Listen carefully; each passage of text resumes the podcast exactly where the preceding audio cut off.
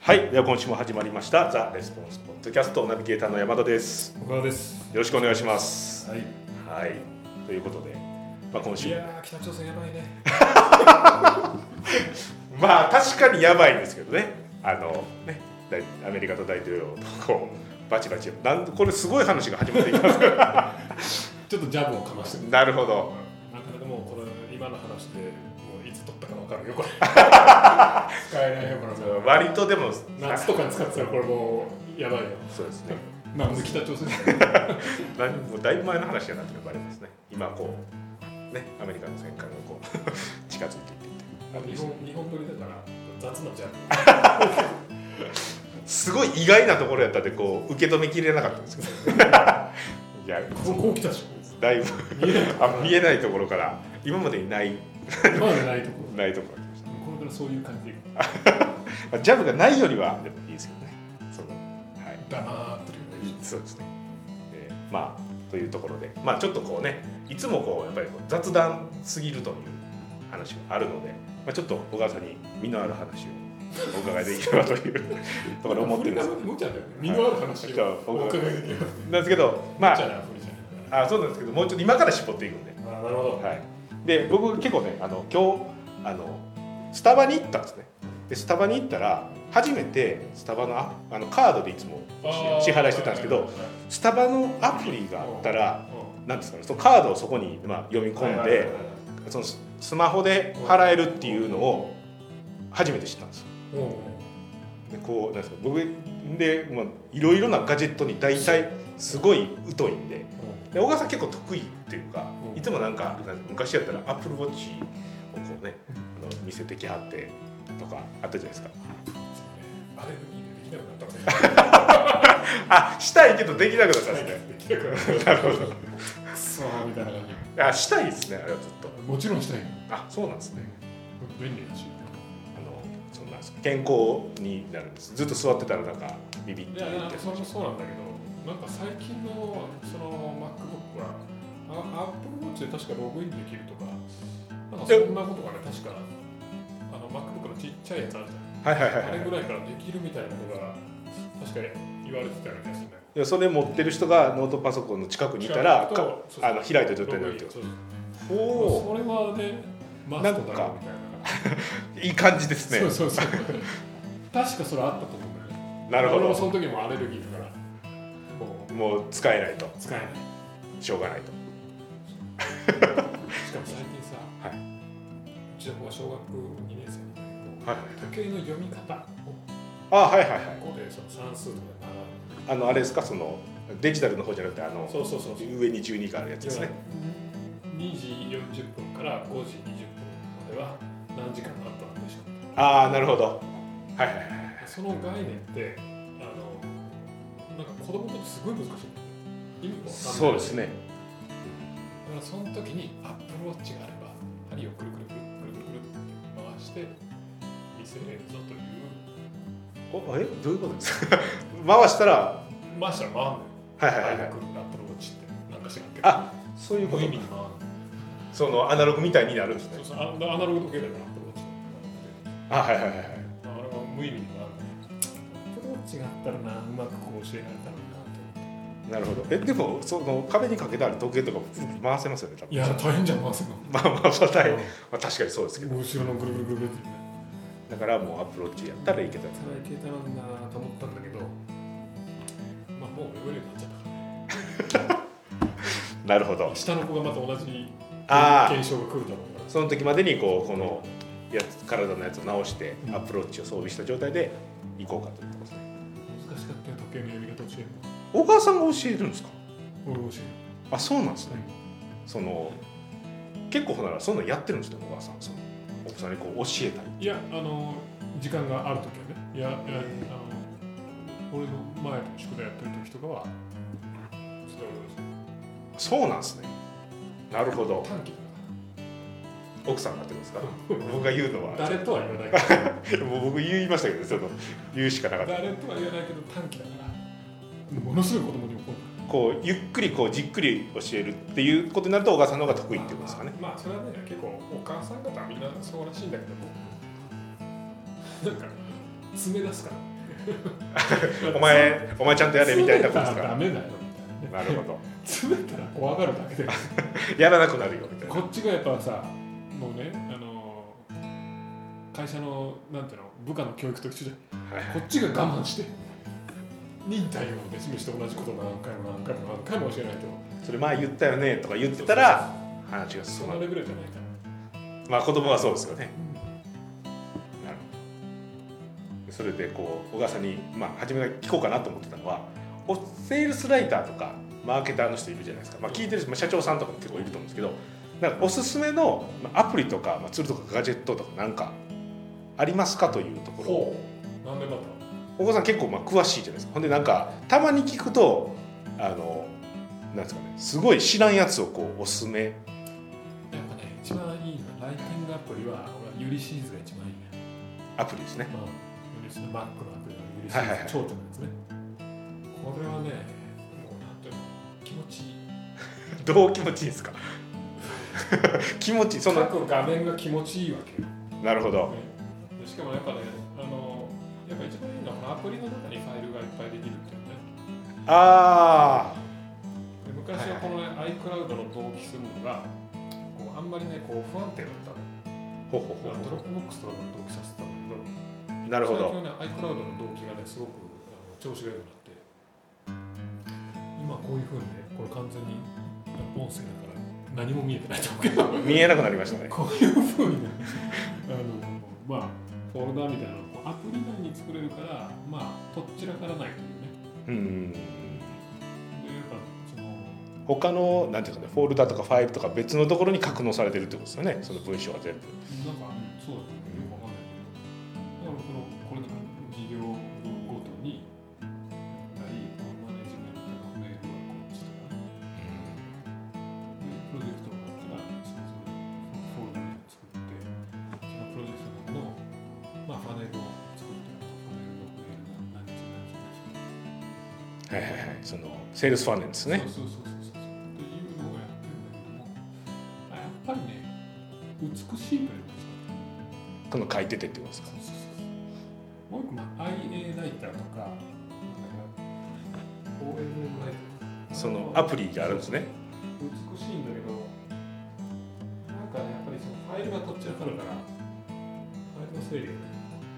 ああなるほどそこが差なんですね IA ライターは最近なんかファイルもね、なんか良くなったっぽいんだけども、もうもう見てない。もうこのユリシリーズでそうそうそうもう満足してるからってことですもう素晴らしいワードプレスとかミディアムとかに直接アップとかできるらしいああのね何がいいってねこれがいいんだよねこう文字数カウントがねああすごくいい文字数をカウントできるそのやつがついてますねそうそうそうそうユリシーズじゃで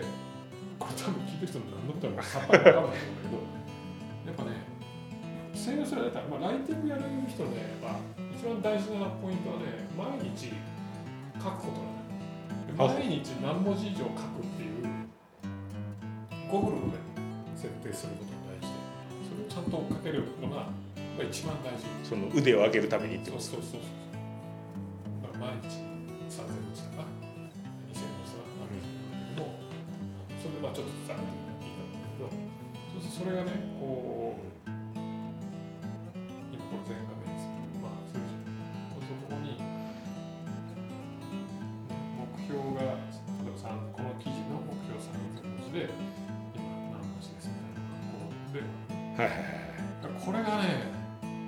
素晴らしくいい書いてたらそこのカウントが増えていくわけですよねそうそうそうそうこれがやっぱね最高だねあったーと思ったもん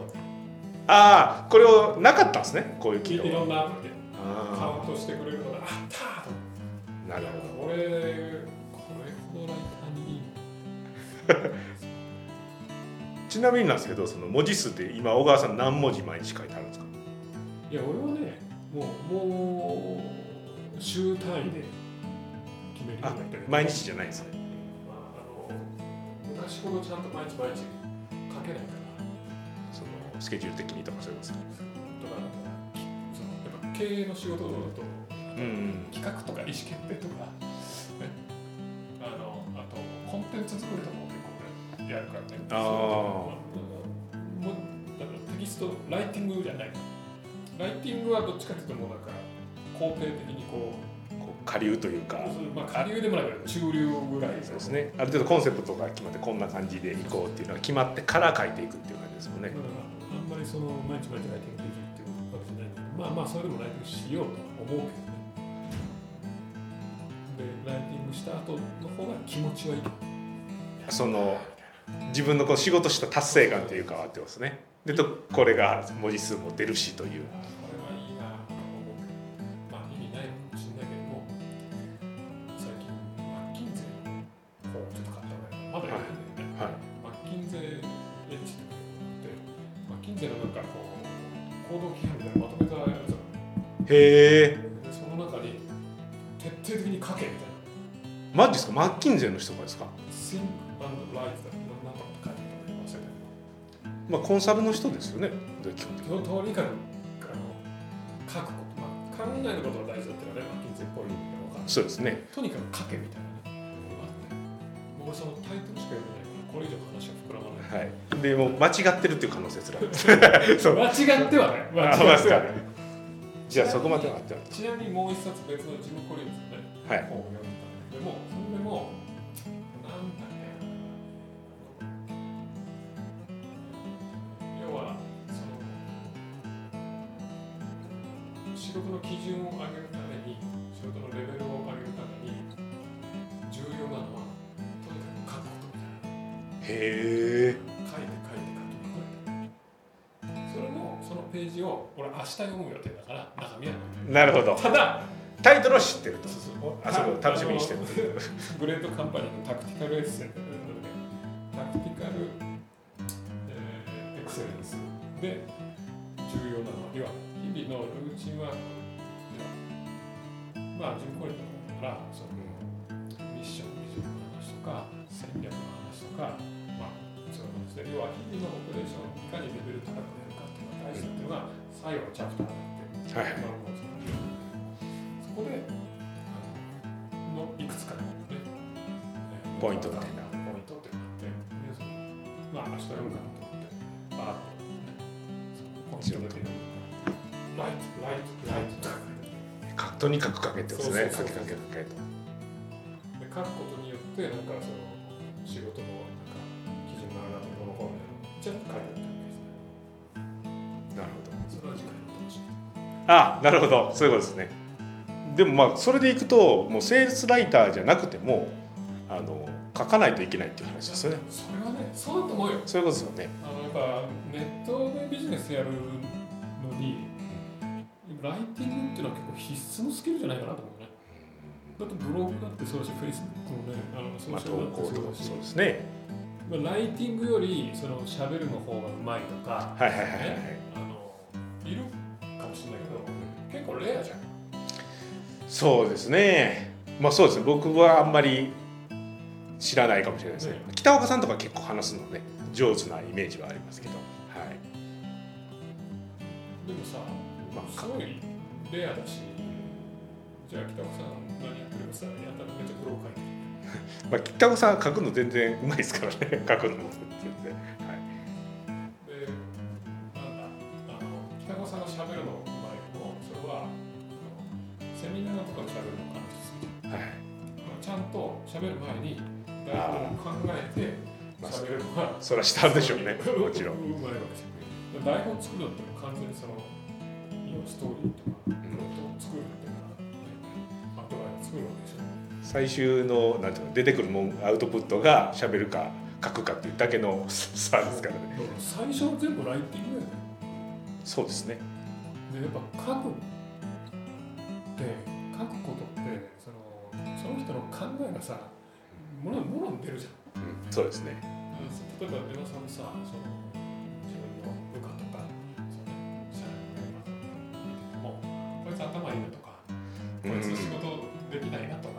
もう書いたものを見たらい一一目瞭然じゃないそうですねこのこの仕事何のためにやってるか分かってんなとかは例えばこの仕事の目的これでででこうなりましたっていう重要なところがバンバンってやってあと詳細はこうですみたいになってたらよく分かってるなというのはやっぱり分かりますねなんか書き方とかそうじゃない人とかぐだぐだぐだぐだ何もなんか何なんそれ結局どういうことみた結い局な中身がないみたいなね なんかそれっぽい言葉は書いてあるけど中身がないみたいなでそれでもやっぱ書くことってね本でそういうのが出るからやっぱなんていうかなこのネット社会は必須じゃないかなそうですね書くのが苦手ってねもうダメだボロクソになってますが いやただのだと苦手意識やりたくないって言っただけじゃんまあそうです苦ね手なわけねえだろみたいなできんのよただその、ね、気に入らないとか美しくないとかねその文章美しい文章とかそういうのを考えてるかそのアーティスティックなレベルまでねやるとなるとその小説家の人みたいなそうねそうそうそれはできないっていうのはまああるとして らそれだって別にさ勉強したらできるよある程度はそうですねだってもう型が決まってんだもんまあそこまでねいかないにしても自分の意図を伝えるのに、ね、書くのが苦手っつったら無理だよねでもまあそうですねそドキュのメント作るんだったら無理じゃんなんかを、まあ、例えばねじゃあ書くのは全くできひん人が喋り出したら急に明確になるとまああんまりあんまりまあないしやっぱ書いたものの方がその広がる力は圧倒的にそうです高いそれもその社員向けにそのメールでねいろんなことを書いてんだけどもはいはいはいはい一時これビデオにしようかなとああ思ってなるほど喋ってはいはいはいはいはい10分か15分ぐらい喋ってああなるほど、送ろうかなってまあ、そっちの方がこう表情とかも分かるしとかそういう感じですよね情報量がねはいはいはだいかはいらまあよく分かっていいかな、まあ、やる方も楽だしそうですねいいかなと思ったんだでなんかやろうとしてなんかやってみたんだけどダメだそのけでも結局一回も来てないですよねそれいや何回か送ったあそうなんですねあれそうなんあったかなそうか多分あのそれが実験的だから気づいてないんなだるほどけどなんでかっていうかね思ったんだけどこの結局ねその文書とビデオとかあとこう受け手のなんていうのかな都合的には絶対文書の方が楽だと思うああそうですね、うん15分のビデオって多分文字数で言うとまあ少ないかな多分結構の量いくと思いますけどねどんなもんなんでしょうね、まあ、2 3 0 0 0とかは普通にいきそうですけどはい23000の文字で読むのってそんな時間かかんないよねそうですね多分5分かかんないし、早く読む人だったら3.3分ぐらいで、そうですねね多分普段山田さん書いてるブログのあれ何文字ぐあらい2000ぐらいじゃないですかねおそらくだからあれが1個半とかでしそょうだからさっと楽に読めるじゃんですねスマホでも読めるしさあでとねありとあらゆるところで読めるじゃんだけどもうビデオだと やっぱ結構ねね15分ききっちりかかるしその他のデバイス行ったら見れないはいはいはい途中でやめることもできないしで途中でやめて後でね PC で見ようと思ったらどこかわからんしみたいなそういうことになります結ね。構ね受け手にとって不便だなっていうことがすごく思ってでやっぱテキストの方が文字の方が結構リーチする、ね、力がすごく強いなと思って。確かにそうかもしれないですね。読む方も楽だしだってもしさメールがさ日々たくさんいろんな人からメール来るじゃんあれ全部ビデオメールだったら死ぬなかなか恐ろしい死ですぬね。し恐ろしいですね。めっちゃいるよ LINE 全部ね僕はあんまり知らないですけど LINE が全部ビデオできてるできてるって調子じゃんテキストでこうポンポンポンポンやり取りしてるのが多分面白いですもんね。電車の中でやってる人とか見ると。まあなのでやっぱテキストコミュニケーションがね必須ですよなるほ書けないとかっていう場所ないど。なるほど。いや実際書けてるよそういう人まあでもそうだとは思いますけどね。相当じゃない書けないっつったらうん。まあでもほんまにほんまの意味で書けない人はまあいないですよね。本当の意味で書けなかったら訴えられたらやっまあ そうですねその要は文章を書くってことは自分の思考をねこう明確にしていってシャープにしていったてりそれを伝えるってことそういうことですよねでそれはでもってできないんことですねでなんでああいう話がねまあ、後でね、エビシーズだけあればいい。とりあえずそれを覚えてもらってでもうね最近熱いアプリがね、あ出てきましたまあ、どうしようか。また今度で結構ねあのライターはまあもちろんあの書いていくというのが重要やけども結局まあコンサルファームとか他の仕事、まあ、いわゆるこうなんですかね頭脳労働みたいなことをやってる仕事であればもうその書くっていうのは必須になってるから、まあ、特にネットでやってる人はもうもちろん必須になってるので、まあ、みんな書いていきましょうという話ですね。でそれでこう明確に、まあ、仕事の目的とかをもう明確にしていってより基準を上げてこの話のさもう新人の子にしたいねダイレクトの新人ということですね。そうそうそう頭の中でもやっと考えてて考えてると思うのよなるほど書き出したらもう何も出てねえこう「うーん」って言ってこうペンを持ちながら「うーん」ってやってんのをか思考してるというふうに思うなよということですね。ボケっとしてるそうですね考える人っていうねあのあれが石像良くないあれが良くないってことですね。いや考える人がこうノートにペンでねなんか考えてるこの書いてたら像像にしたらそのみんなのイメージも変わったかもしれないという謎のロザンのせいロダンのせいというところになりましたが、はい、でまたおすすめのガジェットはあまた今度ということで新しいやつはということで、まあ、みんな書きましょうということで多分ユリシーズ大抵の人知ってると思あまずそれ有名なんですねう有名でしょあマジですか僕が知らんだけなんですねそうおっとじゃあ新しい方をどっちかやったらユリいシーズが大好きですいですねでまあそれよりも、まあ、みんな知ってるから僕が知らんかっただけやから書いていきましょうというリシーズを使ってということですね、はい、ということで、まあ、本日のポッドキャストはこれで最近一つモメンタムっていうアプほリうほうほういいんですようモメントこれ習慣形成のアプなるほどリこれはまあ後でまあググってみるググってみて気に入ったらやってみてくださいいやとこれ相当いいと思うモメンタムはいけてるということで、まあ、ちょっとこれを、まあ、この話をするとまた1回分ぐらい なりそうな感じなので、 iPhone とかでもチェックできるで要は iPhone と Mac と全てで同期してるからはいはい、あのその習慣にしようと思ってる行動をちゃんとやってるかっていうのが全部見れるみたいなことですかねだからすごいしかもね iPhone のなんかロック画面でチェックできるあマジっすかあの開けなくてもってことですかこの画面でねこなるほどあほんでやったやったって言ってこうチェックつけていけるわけですねれこれいいでしょこれは同期されてるでこうこっちでもやったっていうふうに言ってでパパソコンでやっててやったらそっちでもチェックもいけるしこれは相当いいなるほどじゃああのさっきで言うところの3,000文字書いたらあやるっていうのをこのモメンタムを使ってでそうだな俺なんでそれ言うかなり重要な かけかけって言ってるけどあ そこには入ってなかったけどそういうふうなのに入れていってよりこうあ俺毎日やってんなというやりながらもうモチベーションも上げていくというところでとにかく書きましょうということで本日のポッドキャストは終了ということで ありがとうございました。